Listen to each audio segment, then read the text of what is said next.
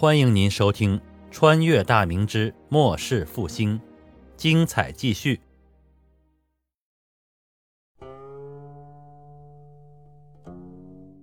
哈哈，郡公所言极是啊！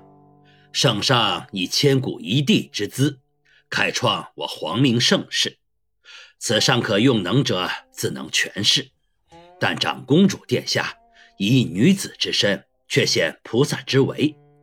其行举是为千百来年从未有者，我等身为臣下，除却敬服，再无他说。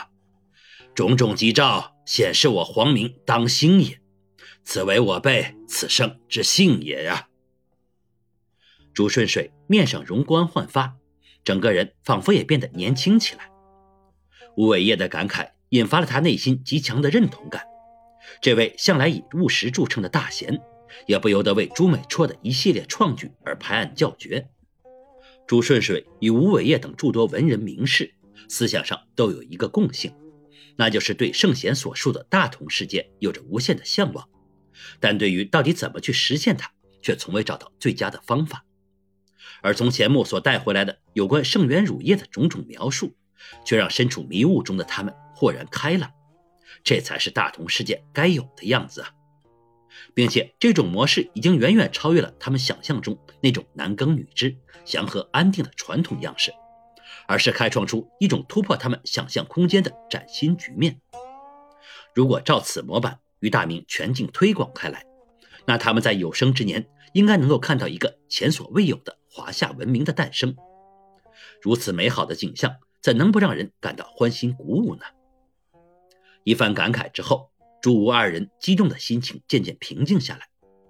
朱顺水目视着钱穆，开口笑问道：“哈哈，啊，钱采编，你乃此次采编亲历者，以你之见闻，殿下这套良法可否于大明全面推行啊？”啊，回主编所问，在下以为此法虽良，但亦不急于在各地全面推广。橘生淮南则为橘，生淮北则为枳。因大明江南、江北情况并不相同，无论朝廷何等良策出台，均要考虑各地之情况，最好勿要以强令推之。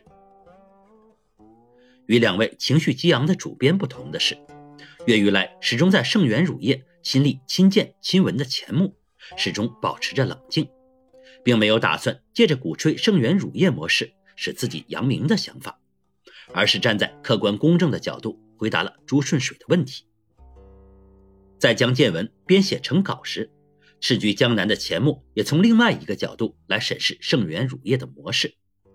在长时间的思考过后，他已断定，这种模式在江北可以大力推行，但在江南怕是会遭到冷遇。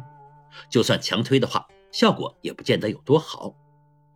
由于刚从饥荒战乱中走出来不久，江北各行省内的梨树大部分虽已温饱无忧，但各地的手工业发展。却尚处在初级阶段，可以说朝廷想怎么样做都比较容易，只要肯舍得投下银钱，圣元乳业这种集体经济模式稍加改动，便可以畅行无阻，因为根本没有竞争对手。可江南地区就不一样了，个体工坊多如牛毛，宗族大户遍布，官府要是想投资创办，让百姓得到更多实惠的集体产业，规模很难扩大。因为这里面牵扯到一个管理问题，要是制度不够完善，管理者不够严谨，这种官办企业很可能会因为生产成本太高而丧失竞争力，甚至最后因亏本而倒闭。盛元乳业各项产业之所以成功，其中最重要一条便是上至李大牛这样的管理层，下至割草喂牛的女娃娃，所有人包括其家庭，都怀着一颗对朱美绰的感恩之心。在干活的时候都是认真细致，把厂子当做自己的家里产业，不会因为各种无所谓的态度而浪费原材料，从而导致成本大幅上升。在听完钱穆的解释之后，朱顺水和吴伟业面上都是略显失望之色，随即二人便陷入思索之中，试图找到解决问题的办法。半晌之后，吴伟业揉了揉太阳穴后笑道：“哈，啊，楚瑜兄。”小弟思想半天，终是无果啊！看来吾党这份才气，并不在施政上，所以小弟还是安心于报社便好。时至午时了，咱们还是先用饭，顺便给咱们钱大采编接风洗尘呢。解决之道，饭后再议可好？若是我等实在想不出良策，那便将稿件整理一番，送入宫中，由圣上及朝堂执政去考量。楚瑜兄意下如何啊？朱顺水闻言，也从千丝万绪中解脱出来，笑着调侃了几句吴伟业。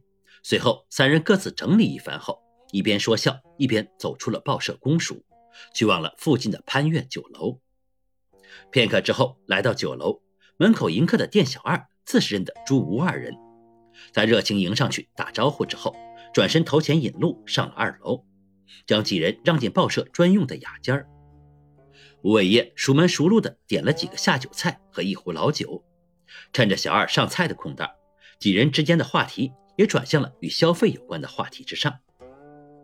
在崇祯二十年颁布的律令里有一条，那便是各级官府每年都会有一定数额的公使钱，也就是招待费，专供主官们使用，以便于支付各种各样杂七杂八的费用。